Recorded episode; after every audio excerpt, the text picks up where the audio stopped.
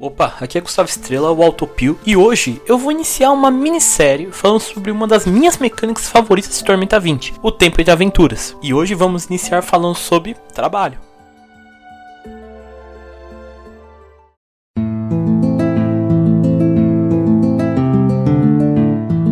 O Dicas de RPG é um oferecimento da Bardos Shop, bardosshop.com.br. Acesse e atualize já o seu guarda-roupa.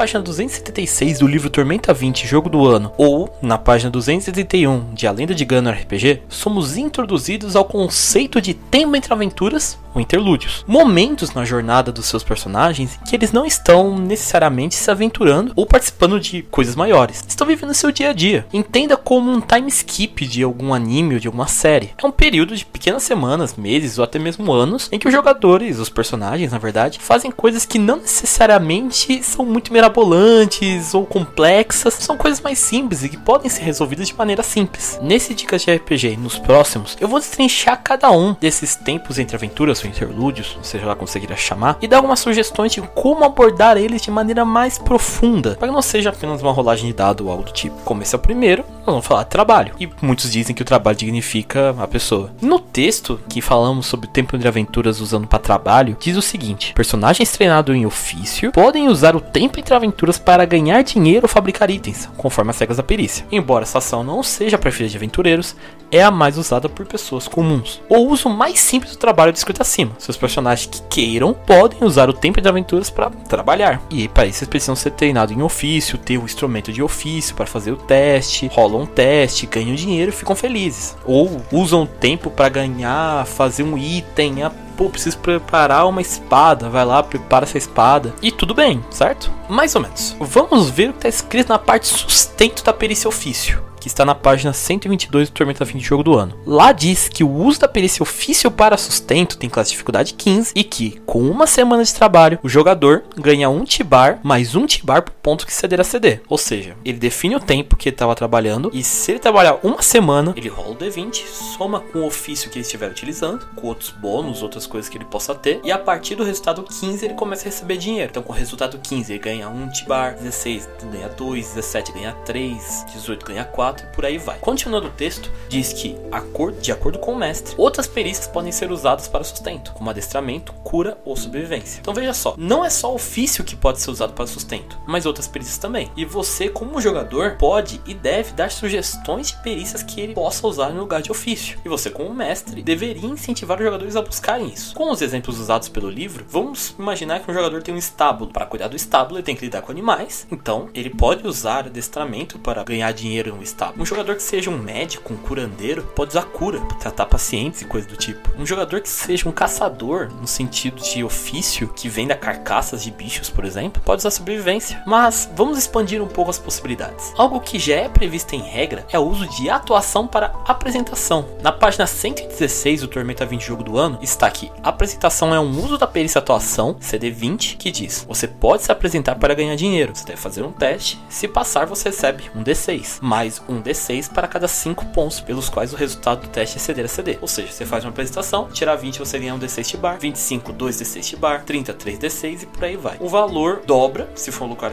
adequado, como uma taverna, um festival, coisa do tipo, ou é dado pela metade se estiver num lugar inapropriado. Assim, um jogador que tiver atuação e utilizar para apresentação talvez até ganhe mais dinheiro que um jogador que tem ofício, mas isso depende muito da proposta do seu jogador. Se ele realmente ele ganharia dinheiro se apresentando em lugares e coisas do tipo. Alguns outros exemplos é, por exemplo, o uso da perícia conhecimento. Um jogador que tenha conhecimento treinado poderia dar palestras ou ensinar algo a uma plateia cativa de uma cidade mais envolvida ou até mesmo da escola e utilizar sustento para isso. Um jogador que trabalha como uma espécie de detetive, investigando casos, encontrando pequenas pistas, pode usar investigação, por exemplo, e até mesmo avançar a história dele para frente, já que além do dinheiro dele como detetive, ainda pode encontrar pistas meio perdidas de casos que ele estiver investigando. Um outro exemplo seria de um jogador acólito, um jogador que tem a religião como perícia treinada, trabalhar em um templo ou até mesmo ser conhecido como uma autoridade em um templo religioso de alguma divindade, pode utilizar a religião para receber doações e até mesmo ofertas de fiéis. Permita que seus jogadores pirem na hora de imaginar como investir o dinheiro que é lhes dado, porque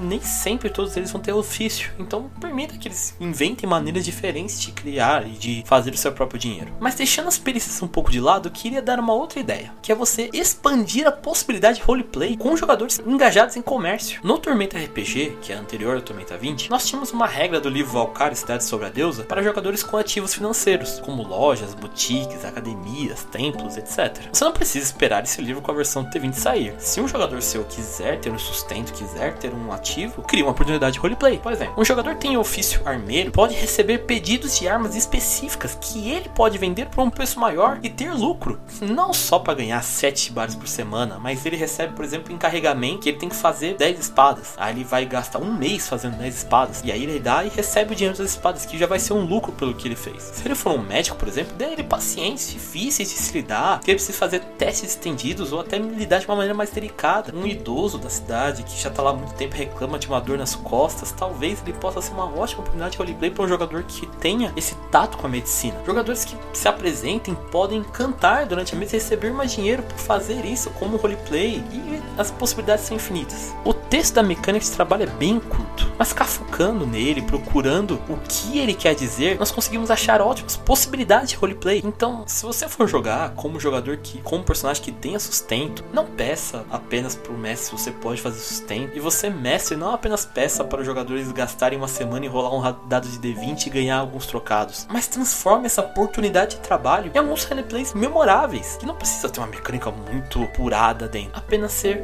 divertido.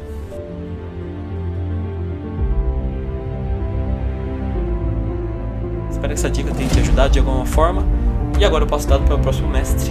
Valeu!